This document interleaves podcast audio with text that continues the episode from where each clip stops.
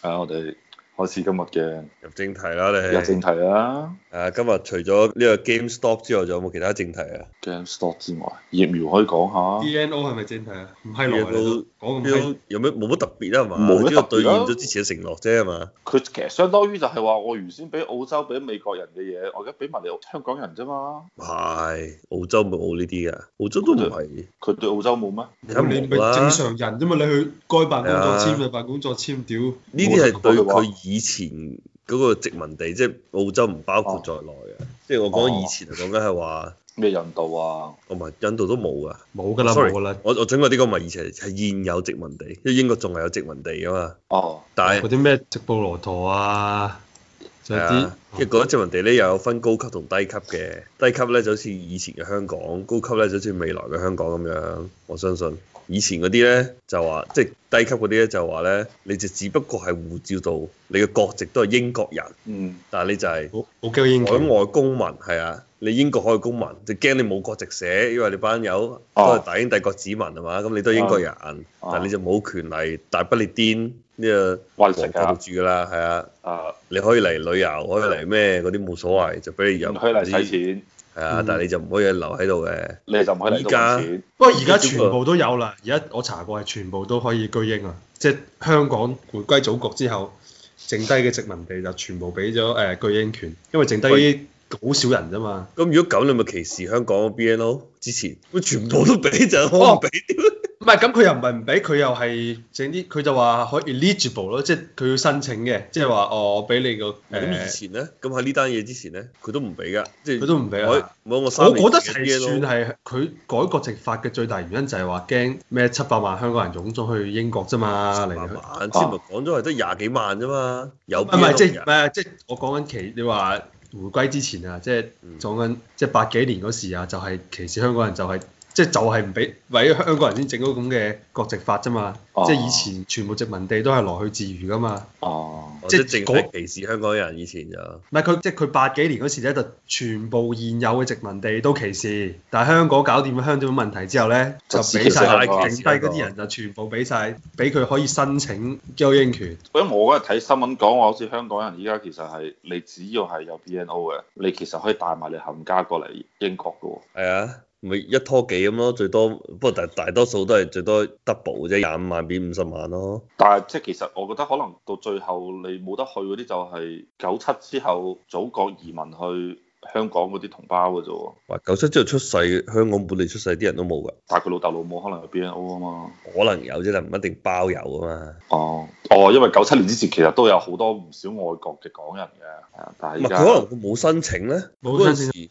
要排隊打交喎，係啊，佢唔一定有噶，即係好好簡單啲，即係但當然呢個唔係可比性啊。即係譬如我仔出世咗之後，咁佢冇申請護照，咁佢都冇護照噶，嗯直到佢申請嗰下先有噶嘛。哦但係當然澳洲就唔可以剝奪佢嘅成為澳洲人嘅權利，但係 BNO 就有呢個權利啊嘛。你冇人申請你就冇咯，你有人申請先有。哦佢 BNO 佢唔同，佢係種額外嘅英國民身份，即係俾你九七之後係啊，因為就阿爺拗個 point 咯，阿爺話呢個旅遊證件嚟嘅，因為你班冚家產咧係要旅遊噶嘛，就算九七之前，所以咧你呢張嘢咧就唔代表你嘅傳統意義上嘅 passport 同埋國籍，就只係一個你旅遊時候有嚿嘢揸手啫。阿爺講嘅就係呢一點。咁但係又關阿爺咩事咧？阿爺就話，即係當初英國就承諾咗，即係呢旅遊證件就並不能夠等同於做英國人。啊，但係依家咧，英國佬就話咧，嗱，你有呢旅遊證件咧，你就有條路可以行啦，就唔係話即時俾你，唔係即時你掟過嚟，我掟本掟第個護照俾你嘅，嗯就俾條路俾你行，你先過嚟，攞住幾百萬係嘛，買啲樓買，即係你過嚟安頓啊嘛，你都要係啊，你地方抽住幾球，你先抽幾球嘢先，抽幾係啊球嘢過嚟先。跟住咩六個月之後就唔知去申請乜嘢嘢，跟住咧就可以嗯一條大路成為真正嘅英國人啦。啊嗯。因為唱英國國歌嘅時候，God Save the Queen 咧都唱得自豪啲啊嘛，就唔使唱詞拉咯。咁即係其實都係有個前提嘅，就係話我首先有幾球嘢抽過我我買咪難命一條，只要你有 B M 你都可以去㗎。啊，但係我去到做咩嘢咧？你去到哇，即係做咩都你可以嚟咯。只要捱到五年，係咯只要你捱到五年唔死，啊唔使唔離開英國，即係係我唔啊係唔離開，即係每年唔知幾耐幾個月啦，係咯，滿足夠五年，唉，即係簡單啲講，就係話你嚟到英國之後，你可以 settle 得到誒啊就係以前嘅中國大陸游水過香港嘅邏輯，你游到水過嚟，啊踎夠七年就俾你啦，做啊永久居民啊嘛。啊嗯，，你就即係睇你踎唔踎得住。係啊，點解嗰啲人冇 BNO 咧？因為佢就有個永久居民就算啊嘛，嗰陣時候嗯就係啲邏輯啊。啊，咁我相信香港同胞都應該有本事可以喺英國度生存得到嘅。肯定冇問題。即係依家有病毒就可能難啲係嘛，就薄啊啲。但係喺正常情況之下應該冇問題嘅。特別咁多，因為其實真係好多人走咗去英國㗎嘛。咁啊你就可可以叫做咩啊？嗱，即係譬如你有你嘅職業啦，話即係做咩都好啦。即係譬如你做咩心理治療師係啊嘛，嗯。就專門服侍翻啱啱移民過嚟嗰班人 咯。啊，咁如果我係做 你做地產經紀嘅，你咪專門地產經紀有服侍翻。就香港嘅地產同胞係啊，嗯，幾十萬人嘅市場夠佢食啦。係啊，所以理論上應該冇問題嘅唔。係佢其實仲有就係佢利用呢個咧，即係佢自從嗰個脱歐之後，咁佢就冇嗰啲誒東歐嘅勞動力過嚟啦，咁你香港嗰啲如果唔可以係專補業充人下，士嘅，又可咁以係啊。補又就可以保補仔，仔，係、就主要靠，我覺得我覺得係有有呢個意向嘅，嗱，根據我喺 YouTube 上嘅咩蘋果日報睇啲片咧，嗯即係你話做呢啲誒勞動力，即係話我即係咩洗大餅嗰啲啊，最啊最渣嗰啲唔啊，一定嗰啲，但係你話即係嗱我就講最代替當慘初嗰啲啊當初東歐做嗰就啲就算係係，最慘嗰啲咧，嗯其實都比香港要好嘅，因為佢個絕對值嘅收入咧係可能比香港高少少，啊，嗯但係佢住消宿費嘅唔係主要係住啊，即係香港你知住劏房都幾千蚊個月㗎嘛。係啊，你冇可能住到咩千蚊喎？你喺悉尼住啲咩一房一廳兩房一廳呢啲冇可能啊！直情係嘛？你如果如果你係洗碗嘅話，嗯，係啊，咁但係喺英國係有可能噶嘛，可以住得好舒服噶嘛。即係當然你唔同城市唔一樣啦，你喺倫敦就可能冇咁舒服，但嗯係你踎遠啲係嘛，坐耐啲啲利巴士物浦啊，曼徹斯特嗰啲，嗰啲就即係你住個兩房一廳都冇問題嘅嗯。但係如果你要買樓，誒其實買樓仲咩？嗰陣時我有冇發段片俾你睇啊？嗰個香港師奶幾閪狼啊！佢賣咗自己層樓一數數八間啊嘛，英國喺邊度啊？喺喺 唔喺唔係成倫個敦啊英嘛？國啊，佢周圍睇。因為哦佢，已經下定決心，佢話：，誒、哎我就要離開即係香港去做英國人啊嘛。嗯，跟住咧就當然咧，佢其實係應該係算有錢嘅，好似係佢香港有兩層樓嘅，哦，佢先買兩咗層，唔係兩間係嘛？兩啊就兩間兩個單，位啦，係啊兩個單位係啊，佢先賣咗個，跟住就掃咗三四個英國單位，跟住就話，嗯因為佢留住一間嘅時候，佢仲喺香港，仲係留喺香港嘛，即係佢已經提前佈局啊。嗯早年就已經係做呢樣嘢，跟住之後就諗諗下，唉，我都係走啦。但問題我驚我喺度揾唔到嘢做，咁就一次過掃你八間係咪佢就收到，都係啊摁摁腳，係啊，跟住諗呢如意算盤，跟住下邊啲 YouTube 評論咧，我唔知真定假㗎啦嚇，就話啊呢個你實仆街呢鑊啊，因為香港同英國嘅法例唔一樣啊嘛，英國好似係話啲租客即係俾唔起租，你都要繼續俾佢住喺度嘅。啊即係好多古靈精怪嘢，即係唔係話拍咗心口咩幾百蚊個禮拜就一定收到幾百蚊嘅，嗯係啊，呢個只不過帳面上嘅啫，事實上你收唔收呢嚿錢咧就係有好大嘅問號嘅，尤其依家，係啊，不過但係總之佢訪問嗰段片就話，唉，我已經咩冇問題啊， 我哋使唔到咁多錢嘅，啊，我哋一家四口兩個小小朋友嗯，使嚟使去都係幾千磅嘅啫，係嘛？嗯但係我有八間屋揸手，冇問題。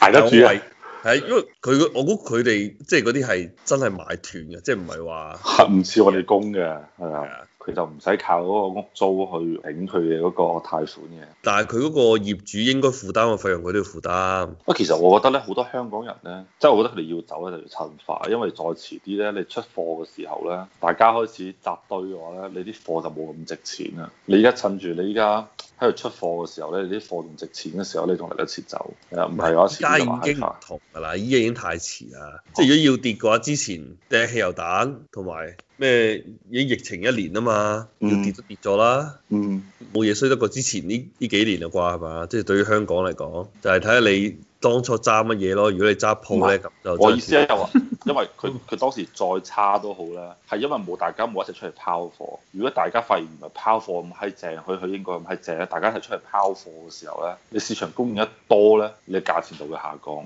所以都達唔到呢個效果，因為其實好似頭先我講舉個例子啊，嗰條友其實一早就已經拋咗貨啊嘛，第一間就一早已經拋咗啊嘛嗯，第二間只不過話佢已經係真係走咯，冇必要留翻鳩喺香港嘅呢個理由啫嘛。啊，即係其實咧，坦白講，依家要起身走啲人咧，佢喺佔中之後嘅一兩年咧，其實佢應該就已經下定咗決心㗎啦，嗯只不過時機未成熟啫，即係個 BNO 個法例未落到嚟。 啊，係啊，一個依家就自己都法例未落到嚟，第二就係未睇清楚個形勢，嗯，依家就已經睇清楚晒啦，係應該要走噶啦。咁最後最後走嘅，你你你真係有份工嗰啲，你枕錢都攞係攞全點啊部？都係攞全部錢都係攞字㗎，係啊，嗰啲即係真係走嗰啲人啦，因為佢採訪啲全部都真係走咗嘅，嗯即係有啲可能就係普通一個啱啱大學畢業廿零歲僆仔都冇所謂啦。嗯，嗯，啊，不過嗰啲嘢點解有 BNO 我就唔知啊，定係佢嗰啲靠其靠其他嘢咧？我覺得老豆老母有啦。唔係廿零歲可能有嘅，嘅，廿即係佢最後生啲都廿三歲啦，即係又九七年啱好嘅話，你廿歲就肯定冇啊老啦。豆老母有遠見，第一時間幫我申請定 BNO。一出世就懟過去啊！係啊，你諗尾懟喺咗先算，多一本揸手冇壞嘅。最緊要確保佢六月三號前要，六月三號前要出世啫。我係坦白啊，講，呢樣真係有遠見喎，唔係講笑。因為當時咧好多呢啲人咧，佢係寧願要特區護照唔要 BNO 嘅，因為嗯當時嘅特區護照係免簽國家比 BNO 多好閪多倍嘅。嗯，所以嗰啲人就唉有特區護照得啦，屌！但係佢哋可以有咩兩本啊護照啊嘛，咩啊？佢哋可以有兩本護照啊嘛。可以有兩本護照，但係正常人佢冇正常咁深啊入唔，你真係唔會排隊打交嚟申請本護照啊？喂，你識唔係你你都識講啦，我要排隊打交申請嘅嘢，梗係正嘢嚟㗎啦，係咪先？喂，屌你老母！大家都為咗本嘢又排隊又打交，仲唔係正嘢啊？ 梗係你阿媽衝咗去要啦，係咪先？因為我點解會話呢樣嘢咧？就係、我好多年前我有個客戶，佢香港人嚟嘅，咁咧佢就唉，反正我嗰條友嘅腦有啲問題嘅，就係依家諗翻就條友啲疏疏地，佢就揞咗本 BNO 俾我睇，佢就話。呢個英國護照啊，定點咁樣殖民地護照嚟嘅，咁咪點點點咁樣。咁我話，跟住後尾佢同我，佢又同我繼續介紹知識，就話嗱，其實我哋仲有一本特區護照，但係嗰本特區護照廢嘅，依本先係正嘢嚟，因為依個大英帝國嘅護照嚟嘅。咁我話，哦，係啊，就咁，所以其實我話通過呢個 case 咧，話俾你聽，其實咧有其實有好多香港人咧，佢肯定唔係一個獨立嘅 case 嚟嘅，係真係揸住兩本護照啊，我正常啊，係啊，嗱佢講話正咧，呢個係即係嗰個年代啦，佢同你講個黑啦，就係精神層面嘅正嘢，係啊，係啊，就唔係即係實用層面嘅。啊。如果但係依家嗰啲就實唔同啦， 依家就真係啊十用七用呢個正嘢 啦。因為喺嗰個年代咧，的而且確識唱歌 Save the Queen 嘅人，遠比要識唱詞奶嘅人要多好多嘅。啊可能唱唱詞奶嘅人同唱誒、呃中華民國國歌都差唔多，啊！但係依家就識唱詞奶嘅人應該多啲啦，係嘛？因為梗係要啦，新聞之前要詞奶噶嘛。嗰個咩亞視啊，新新聞之前要播嗰個，嚇真係啊！屌你梗係多㗎，年啦，屌！ 個電台都執起咗啦，電視 台。即係佢佢佢佢佢成日個電視台喺度放呢首國歌啊佢成日每日每日播六點，之前成日睇新聞，開屋企開電視就中國有中播國中國都唔會播啦。中中國播新聞聯播嗰個音樂真係，係啊，噔噔噔噔噔噔嗰個啊，係啊，中國都。反正我印象中咧，就係、應該我小學之後咧，我就佢佢唱國歌，佢就成日喺度唱，但係我就唔會唱嘅。所以其實你而家真係見我唱國歌咧，我就真係識講唱第一唱第一句咯，第一句我識唱嘅，但係你叫我唱晒成首，我唔識唱啦已經。 最後嗰句唔識 咩？長戰長戰長戰戰咯，係啊，中間嗰啲唔識啊，最最後我識唱，反正我我係唱唔晒。我因為我之前我好我好幾年之前我係試過去唱國歌嘅，佢話好似咩考考國歌嗰啲咩嘢，咁我係試，歌哦咩？唔係佢啲人街度喺度問香港人識唔識唱國歌咁樣，啊幾多香港人識唱嘅喎，但係香港啊，其實我就話唉屌你乜國歌都唔識唱，等我唱翻咗俾你聽先，可唔可以唱到一半我唉屌你老母唔識唱先。哦，屌嗰阿叔啊嘛 係啊，咁唔我唔知啊，好多年前啊，就我自己係試咗下去唱嘅，但係我係真係唱唔到啊，已經係誒。雖然中國人係好閪中意唱國歌，但係即係你你洗腦